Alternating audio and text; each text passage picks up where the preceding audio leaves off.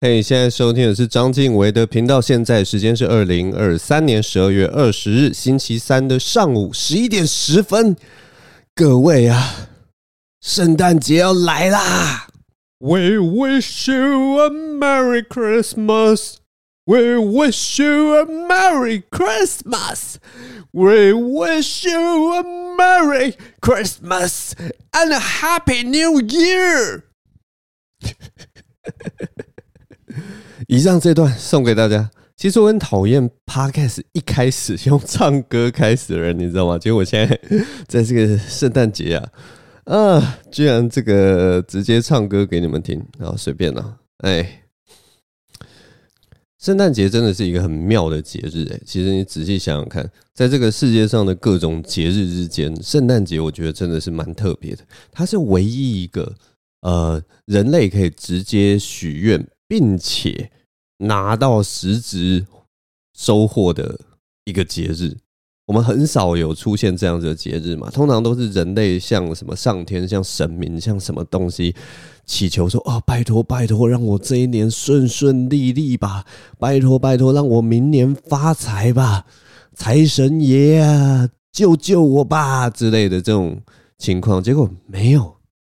圣诞节就是。创造了一个圣诞老公公、圣诞老人的这样一个角色，然后呢，只要你当乖孩子，你就可以拿到一个好东西，你就可以跟圣诞老公公说：“拜托我今年我想要一台 PS Five，拜托我今年我想要一个啊，我不知道还有什么东西大家会想要的恐龙玩具，拜托圣诞老人，我今年想要。”特斯拉之类的，特斯拉没有没有，诶、欸，应应该是不会想要特斯拉了，因为呃，长大以后就不相信圣诞老公公存在了。可是这件事情就很吊诡，就是圣诞节是唯也是唯一一个，因为呃不可能一直实质拿到东西，所以最后大家就不相信的一个节日，就会觉得圣诞老人根本就是假的。根本就是假的，因为我今年许愿的时候，爸妈没有帮我买到我想要的东西，所以圣诞节一定是假的。然后原来过去几年也都是爸妈假扮的，诸如此类的这种事情。但很有趣，就是其他的神明，就是你求他们东西，然后他们没有给你任何实质上的回报，但是你都相信那些神明是真的。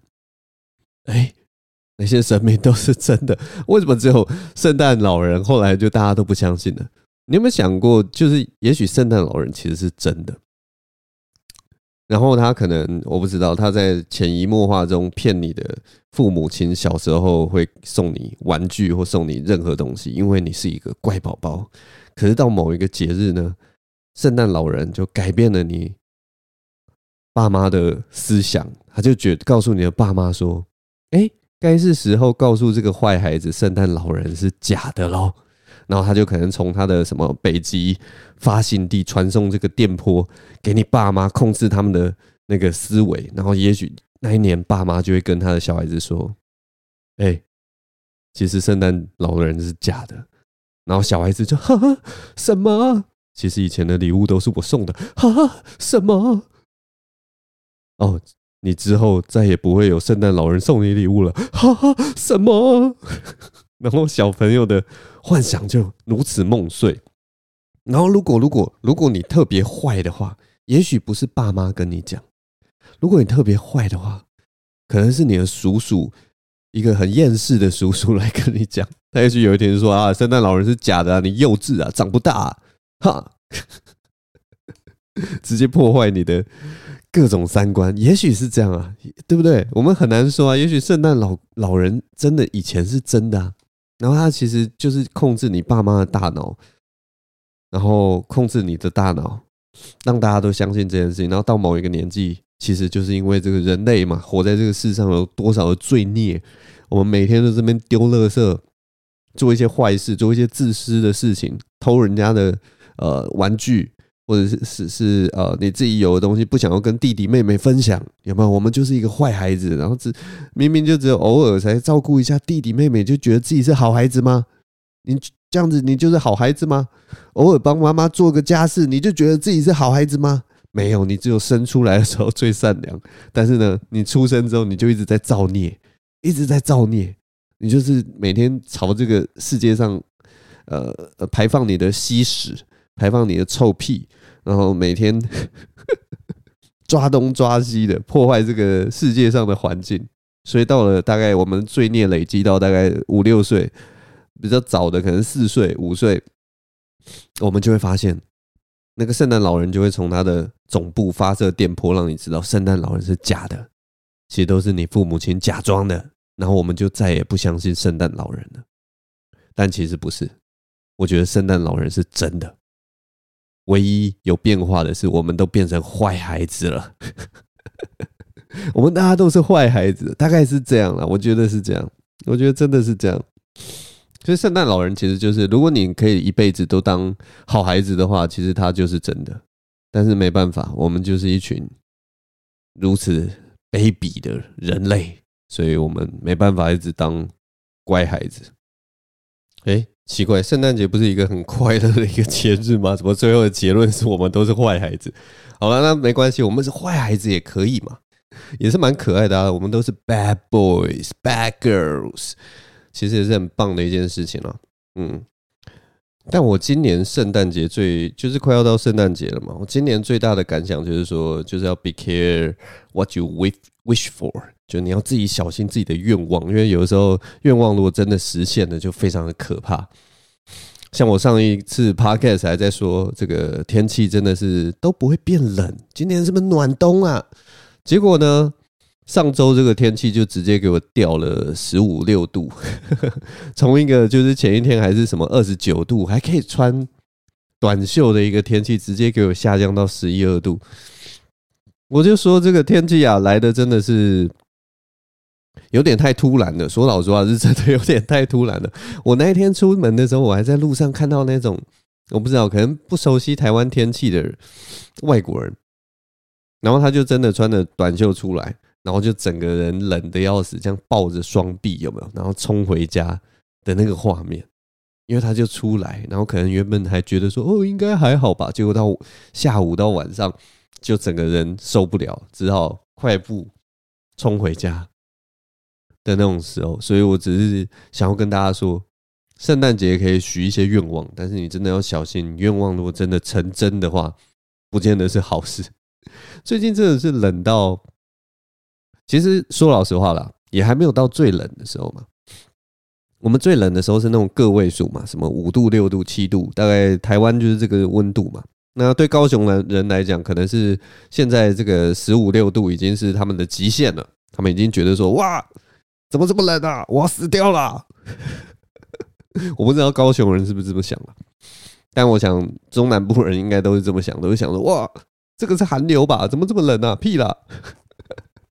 但台北人来讲的话，我们还没有到，我们还没有到极限，我们还没有到我们冷的极限，只是湿湿冷冷的，真的很烦。但是我们还没有到极限。但最近可能是因为那个气温骤降的关系，差距太大，所以我真的是冷到你知道吗？身体其实有的时候还是会发抖。尤其我有的时候在外面，在那个咖啡店的，呃，在咖啡厅工作的时候，我也不知道为什么我在咖啡厅工作，大概到下午的时候，可能是。某一种就是那种中医的循环还是什么的问题，因为做一整个下午，所以那个身体都会有一种你知道卡卡的感觉，然后会发冷的感觉。我好像从以前就是大概二十几岁、三十几岁到现在，都是下午大概四五点的时候，身体会发冷，就是很明显，你就坐着都没有动，然后也都在工作，然后坐到那个时候，你就会觉得，哎，奇怪，身体好像真的。冷冷的这样，然后你就会想要起来走一走、动一动，或者是拉拉筋或干嘛。我不知道那个是什么样的身体机制，但是就是那个时候会感觉特别冷。然后最近到了那个时间的时候，我真的身体也会冷到，就是有点哎呦，想要发抖，就是会有一种寒气逼人的感觉。然后就赶快起来动一动啊，拉拉筋或干嘛的。那发现一件事情，就是冷的时候，我的脚会想要左右晃或上下晃。有些人叫这个叫抖脚，但我不觉得，我觉得它就是左右晃或上下晃。我已经被被很多人，尤其是我生命中的女性，各种女性，都曾经跟我说：“也不要再抖脚了，很难看的。已经有太多人这样跟我讲，可是我每次，尤其跟我妈，我都会跟她说：“没有，我是在晃，我是在晃，好不好？”但我不是一个就是不懂得自省的人，我是一个很会反省的人。所以我最近在咖啡厅的时候，我要抖脚的时候。我在会紧张，你知道吗？我会想说，是不是这个动作真的很难看，真的会影响到旁边的人？抖脚有时候，如果说你抖的就是太大，然后你真的让那个地板摇晃起来，或座椅摇晃起来，有的时候是真的是会影响到旁边的人。所以我就在想说，那有没有什么办法可以让我这个抖脚能够被人家原谅？我没有想要改改变我这个晃脚或抖脚的习惯，我只是想要被原谅而已。所以我就在想一些就是方法，就是说，例如说，如果说我在抖脚的时候，然后因为我真的是在听音乐，那如果我在抖脚的时候，我的身体也跟着摇摆，会不会被原谅？会不会这样就会有人就会觉得说，哦，他是陶醉在这个音乐里面。他应该很喜欢这个音乐，所以才会这样吧？那我只好原谅他了，因为他不是在抖脚，他不是那种呃，像那种中年大叔嗑着瓜子翘着脚然后这边抖脚，他不是这种人，他是这个，他可能是夜店的 DJ 正在放歌，他也许是嘻哈仔正在听嘻哈音乐，他抖脚是因为那个节奏太太 grooving 太棒了，所以他整个人营造出这种 vibe。他才会，他才会抖脚。他不是那种旧时代的抖脚，他不是传统的抖脚仔，他是新潮流的抖脚仔。他们会不会就这样就原谅我？就是哦，他是很享受音乐。我不知道，我觉得应该是可以原谅了，但是也有可能就是他们觉得说，哦，这人不但抖脚，身体还在这边晃，烦死了。这人怎么那么讨厌？这人怎么那么讨厌呢？也许是这样，也许他们的感觉就会整个反过来，觉得这人更讨厌了，大概吧，我也不知道。但我也有发现另一件事情，就是抖脚为什么会讨厌，就是会被讨厌抖脚仔啊。主要那个动作其实是脚尖着地，然后脚跟在那边抖嘛，然后那个整只大腿就在那边一直抖。这种抖脚仔是最让人家讨厌的，因为他就是非常传统型的抖脚仔。然后我就发现一件事情，就是如果你这种晃脚或打着节拍的方式啊，换一个方式，你如果换成是脚跟着地、脚尖点地的话，这种抖脚的方式，哎，接受度好像就变高了。我最近就在想这件事情，我最近就在想说，那我如果抖脚抖一抖以后，然后忽然呢，我再用一分钟的时间，脚跟着地，然后脚尖去打节拍，就像在。踩那个什么鼓啊，踩那个爵士鼓的那个踩踏，那个叫什么？我也忘记那个踏板之类的。如果我我我营造出这种氛围，我是不是就很像那种乐团仔？我也许是在听乐团音乐，然后我在练习鼓点，有没有？然后我边打字的时候，然后脚就这样一下子抖，然后一下子用。用脚尖去点哦，感觉起来就好像是在练习某种我不知道钢琴啊，或者是呃打鼓这种东西，这样我应该就可以被原谅了吧？这样我抖脚应该就可以被原谅了吧？反正我就最近就在想说，要怎么样抖脚才会被原谅？后来发现，其实真正不要。要被原谅，就是如果你真的不想要干扰到其他人的话，重点就是不要抖脚就对了。重点就是不要抖脚就对了，大概就是这样。这就是我觉得天气冷的时候的其中一个困扰啦，就是真的有的时候没有办法控制，哎，就是很想要抖脚啊，没办法，嗯，因为有的时候抖个什么两三下，像我现在就在抖脚，我想说抖个两三下，其实就蛮舒服的。就是因为冷嘛，冷你就会身体就会想要动嘛，动了就会有热量，就比较不会那个不会那么冷。我最近最冷的一个经验是，呃，前一阵子刚天气要变冷的时候，然后有一天我要骑机车去那个呃动物医院那边拿药，就拿猫的药。然后那个时候刚好就是我们家那附近啊，就已经没有下雨了。就出门的时候就在想说，呃，这应该不会再不会再变更冷吧，所以我就穿了厚外套，然后就往那个动物医院的方向骑。结果骑一骑骑到半中途的时候，天上就开始降下一点点的蒙蒙细雨啊。这个蒙蒙细雨其实也不是蒙蒙细雨，顶多算是一点点小水汽什么的。然后我就在想说啊，这个反正最近就是这个封面要南下嘛，所以有这个一点点的小水珠也是很正常的嘛，所以应该是还好啦。于是呢，我就继续往前骑，骑了大概两三分钟之后，哎，这个小水珠啊，开始变得不是小水珠了。这个小水珠开始变得有点像，已经接近到呃这个蒙蒙细雨的这种感觉了哈。我就想说啊，这个蒙蒙细雨应该是不会再下大了吧？虽然我这个呃安全帽的那个前面这个挡风玻璃啊，这块这个简单的塑胶片呐。这眼前的这块塑胶片已经开始变得有一点点凝结出了一点点水珠了，但我想说这应该没有关系了吧？那我这个故事讲到这边呢，大家应该就知道呢。我继续往后骑啊，骑到这个我全身上下都湿透了，最后的结局就是在这个虽然这个雨真的的的确也没有很大，但是我反正就是快骑到动物医院的时候。已经是可以撑伞的程度了，这个雨已经是蒙蒙细雨，已经是可以撑伞的程度。所以我骑机车，大家想也知道嘛，就是你一个直直的平面往这个在这个雨中往前进的时候呢，这个累积的雨量应该是比一般人都还多的，所以我的前前半身就已经全部都湿掉了。然后我骑到中途的时候，我就在想说，哇。这个要为了要为了我这只猫咪，我到底是要有多牺牲呢？我到底是要多牺牲奉献呢？不过还好，回程的时候那个雨就已经停了啦，所以我就只有前面这样湿淋淋很冷，然后手都完全没有知觉而已。我想说，啊，这个应该没有什么问题啦，就截断几根手指头应该就还好啦。反正为了拿我这个猫咪的药嘛，几根手指头算什么？大概就是这种感觉，我就觉得哦，骑一骑，我这个手指头感觉已经不是红色了，已经发黑了，已经变成紫色了。这个看来是没有救了。没有了，那些都是开玩笑。反正回程的时候，其实这个雨就已经停了啦，所以就其实也没有雨，也没有下多大。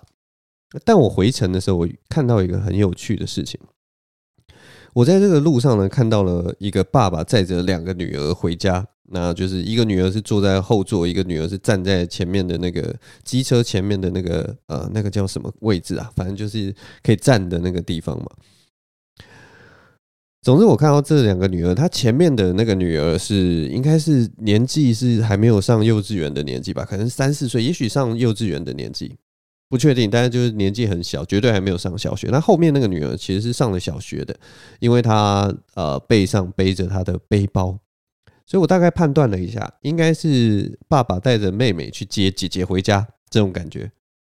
那现在人都接到了，所以他们一家三口就骑着机车要回家了。那我跟我是骑在他们的后面，然后我们就遇到了一个红绿灯，那我们就都停下来嘛。那我是停在那个爸爸的左后方。这个时候有一个发生一个很有趣的事情，因为我其实在骑的时候，我其实就有看到那个。站在前面的那个妹妹啊，她身体好像有点摇晃摇晃的感觉，我就觉得她应该是那种下午时分特别想睡觉的时候，然后精神不大好，就有点恍惚这样，可能被爸爸在在睡午觉的时候被爸爸挖起来说：“哎，我们去接姐姐。”然后他可能一开始还说：“哦，好，接姐姐，接姐姐。”然后他现在已经就整个人已经快撑不住了。那其实爸爸也有注意，但是爸爸就是他那个两只脚嘛，会放在那个踏板上面，所以他其实就挡住那个美眉，所以美眉其实还算安全，是一个很安全的情况。但是停红灯的时候呢，爸爸把脚放到地面上嘛，所以这个妹妹的两边就比较空了。这个时候就发生一件事情，就是妹妹的鞋子，妹妹好像穿着拖鞋还是什么的，他们在停红灯的时候，妹妹的拖鞋就掉到地上。就我也不知道为什么会掉在地上，反正总之呢，就是这个妹妹已经恍惚了嘛，她就很想睡觉嘛，所以就那个 拖鞋就掉在地上。那爸爸看到她拖鞋掉在地上，于是呢，爸爸就想说：好，那我就稍微弯下身，伸手去捡。那后面的姐姐是抱着爸爸的，是很安全的一个姿势。然后爸爸弯身，这个都没有问题。但是爸爸弯身要去捡那个拖鞋的时候，他的机车因为有一点点倾斜。然后因为那个前前面踏板上的妹妹已经在 恍惚的状态，所以那个妹妹就直接从机车上面摔到马路的正中央。我坐在他们的左后方，目睹这一切，我真的是心里超级紧张的。我想说，哎、拜托，等一下就要绿灯了，是不丢啊？不丢。然后那个爸爸看到那个妹妹摔摔到地上，他还是吓一跳。哦，怎么了？然后我当下只好赶快我把那个我的脚架就立起来，然后鞋撑呐，我把我的鞋撑立起来，然后我就赶快下车去帮忙。那还好，妹妹她因为天气冷嘛，然后她就戴着那个小安全帽，全身又穿着羽绒外套。其实她摔到地上的时候，因为是完全松松软软的这样摔下去，其实我觉得她应该根本没有受伤，也没有感觉到痛，因为就是这样嘣就下去了。然后妹妹醒来的时候正想要哭。我就赶快跟他说：“哎，没事没事没事没事啊，没有啊没有啊，怎么了怎么了？没有啊，圣诞老公是假的，没有啊没有啊，没有啊。最后一个刚刚那个是 我自己加上去的，我没有这样跟他讲，我没有这样跟他讲。所以那个妹妹应该只是被吓到了，因为她看到一个陌生人在跟她说：没事没事没事，没有啊，怎么了怎么了？她就整个傻住，然后她也没有要哭了。原本第一时间她想要哭的，然后因为我这一下。”她就没有要哭了，所以代表她也没有很痛。然后我就直接把她抱到那个呃脚踏板上面，然后那个爸爸就一直说啊谢谢谢谢，然后我再把那个鞋子拖鞋穿到妹妹的脚上，然后让她在那边，然后我就说啊小心小心小心。然后这个时候其实后面其实已经绿灯了啦，那但还还好，就是大家都没有特别的，就是看到可能也有看到就是是妹妹摔倒在地的这样子，然后我去帮忙什么的，就他们也没有扒我们或干嘛的，就是后面有几台车就绕过我们或什么。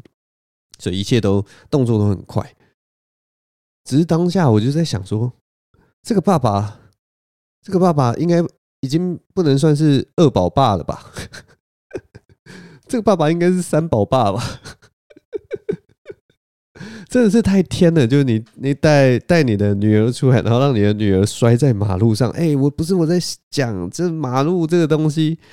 虽然大家的车是停下来的，当下是安全的，但是摔到马路上是不知道哎、就就是好危险的感觉哦。然后当下他真的是没有办法马上处理，你知道吗？他的反应可能来不及反应，说要赶快把车停下来，或者把鞋撑弄下来，那赶快下来把妹妹抱上来之类的。就他也傻住了，因为他双手就放在那个。然后其实我。我也有傻住那么一两秒，但是我还好，我就是赶快把那个鞋撑一撑，然后赶快去帮忙。但我也不知道了，呃，因为我后来事后回想，就是说，哎，如果真的发生这种情形，你能怎么办？你你就是不要删贴吗？就这样吗？好像也不是，我小时候也会这样子做嘛，所以。然后你能够怎么改善这件事情？不行啊！你就红灯的时候，你两只脚就已经放下来。那美眉就是站在那个踏板上面，然后美眉想要睡觉，所以她摔下来。虽然危险，可是你好像未来也不能，我不知道，还是说出门的时候给他喝咖啡什么的，让他提神一下之类，我不知道啦。就是你好像也没有办法谴责他什么，因为他就是做了一个台湾人生活中偶尔，或者是也许有些人会会做做的事情。然后不小心发生了这个小意外啊，小插曲，还好是没有发生什么样的事情。那还好，就是所有的这个都市人都没有做出一些不文明的举动，反正很妙了。我这真的是心跳心跳漏一拍的那种感觉，因为你看到一个妹妹摔在马路上面，你真的会觉得说哇，是不是很？危险或什么的，虽然即使当下其实没有多危险，那妹妹也没有受到任何的伤，甚至连哭都没哭，所以我也不知道，就遇到这件事情，觉得非常的奇妙了。总之，这也应该算是圣诞节的奇迹吧。大家今年圣诞节有没有想要干什么？之前就有在讨论，跟我女朋友讨论一件事情啊，就是圣诞节不是都会有很多圣诞歌曲嘛，或者是有些节庆都会有各自的歌曲嘛，像那个什么玛丽亚凯莉，好像光这个 All I Want for Christmas is You，光这首歌的版权好像就已经就赚到一个疯了的 的境界，然后反正每一年到这个时候都可以都可以再赚一次这样子的感觉，然后我就在想说，哎，那。奇怪，台湾没有一个一个圣诞节的歌嘛？然后女朋友就说有啊，就是那个陈奕迅的圣诞节啊，Merry Merry Christmas，Lonely Lonely Christmas，就是很悲催的一首歌。我想说，哎，圣诞节人家想要开开心心过，为什么要这个？为什么是这首歌呢？而且这首歌好像就是它有一个世代差异，你知道吗？我们在我们那个年代，好像这一首歌很很流行呐，就是圣诞节的时候都会唱。可是好像。年轻一代不知道是不是还会不会听陈奕迅呢？不知道他们还会不会听这个 Eason Eason 呢的《圣诞节》这首歌？但他的确在我们那个年代，在每年圣诞节的时候，至少我们去 K 歌的时候，或者是干嘛的时候，都会唱到这首歌，就觉得也是还是蛮蛮有那种过节的感觉的啦。只是这首歌最红的时候，刚好就是刚好也是我呃。单身的时候，我那个时候单身的时候听这首歌，的确是，的确是有那么一点点的感伤啊。那个感觉就是，当我在听这首歌的时候，就好像是我有一个伤口，然后它虽然已经结痂了，但是我想要用这首歌再把那个结痂都剥起来，这样的感觉。就每次听到那个什么 Lonely Lonely Christmas，就会觉得哦天哪，真的也太寂寞了吧，太寂寞了吧。但啊，其实圣诞节也不是那种专门给情侣的啦，也也是可以给家人啊，或者是给朋友们。所以其实我觉得后来我真的是释怀蛮多的，听这首歌也慢慢不会有那种感觉。只是说年轻的时候，你真的会觉得说应该要有一个呃一个一个闺蜜也好，或者是说一个好朋友也好，跟你度过这个圣诞节，两个人可以去吃这个圣诞节的大餐或什么的。但我记得我后来单身久了以后，应该是到二七二八岁的时候吧。那个时候真的就比较看开一点了。我那个时候觉得圣诞节一个人过其实很赞哎。我说真的，真的很赞哎。其实圣诞节一个人过是超爽的一件事情，你知道吗？因为我那个时候啊，我就因为已经释怀了，所以我会去订餐厅，然后一个人去过圣诞节。但是我去过这个圣诞节的时候呢，我都会买那个圣诞节双人套餐，然后一个人把它吃完。因为那个时候就想说，反正这个圣诞节嘛，男生也是要付账的嘛。那我付了这个账，我如果可以一个人把它吃完，一个人享用的话，不是才是最享受的一件事情吗？如果我付了这个账，我只能吃一人份，你不觉得就很亏吗？你不觉得就很亏吗？没有啦，我开玩笑的，我从来没有做过这件事情。但是我现在想起来，哎，我应该要转换一下这个想法。虽然这个想法说什么男生应该要付账什么这种，就是呃，已经不符可能已经稍微不符合这时代的。但是呢，嗯，如果你真的仔细想起来，好像真的是这样啊。你都已经付钱了，如果能够那两份餐点都是由你一个人吃，你甚至如果吃不完，你也可以带回家吃，对不对？其实圣诞节就是应该要好好利用这个什么圣诞双人套餐。它会有一些优惠嘛，然后你应该利用这个圣诞节去吃那个双人套餐，好好一人去享用双人份的套餐，这是两倍的幸福啊！这是 double 的幸福，要好好把握这个机会才对。好了，我只是在讲干话了，但我我比较政治正确的干话应该是说，就是啊，反正就是这这种节日都是就是啊。可以跟朋友啊，或什么一起，大家一起出去玩就好了，不一定是要给情侣的。呃，爱情其实也没有像大家想的这么的美好。不行，我觉得我不管怎么歪，不管我怎么去改变这个话题，我觉得现在如果是呃单身的人在圣诞节听到我这些话，每一句话，要么就是一方面就是人家就会觉得说你真的是在胡言乱语在讲什么，另一方面就会觉得他没有办法改变这个对于呃幸福的憧憬。好了，没有了，反正圣诞节就是大家虽然是一个很商业的节日，但是就大家都。开开心心的就好了，毕竟它也是一个岁末年终十二月的一个呃，算是把这个一整年的事情画一个快乐的结束的一个这种感觉啦。二零二三年快要结束了，十二月已经到了，然后也要进度过我们这个圣诞节了。总之，如果你还有什么愿望，那种清清浅浅的愿望，你还有什么东西实质的愿望还没有实现的？其实可以让你成为你自己的圣诞老公公啦，让你成为自己的圣诞老人，把那件事情实现，把购物车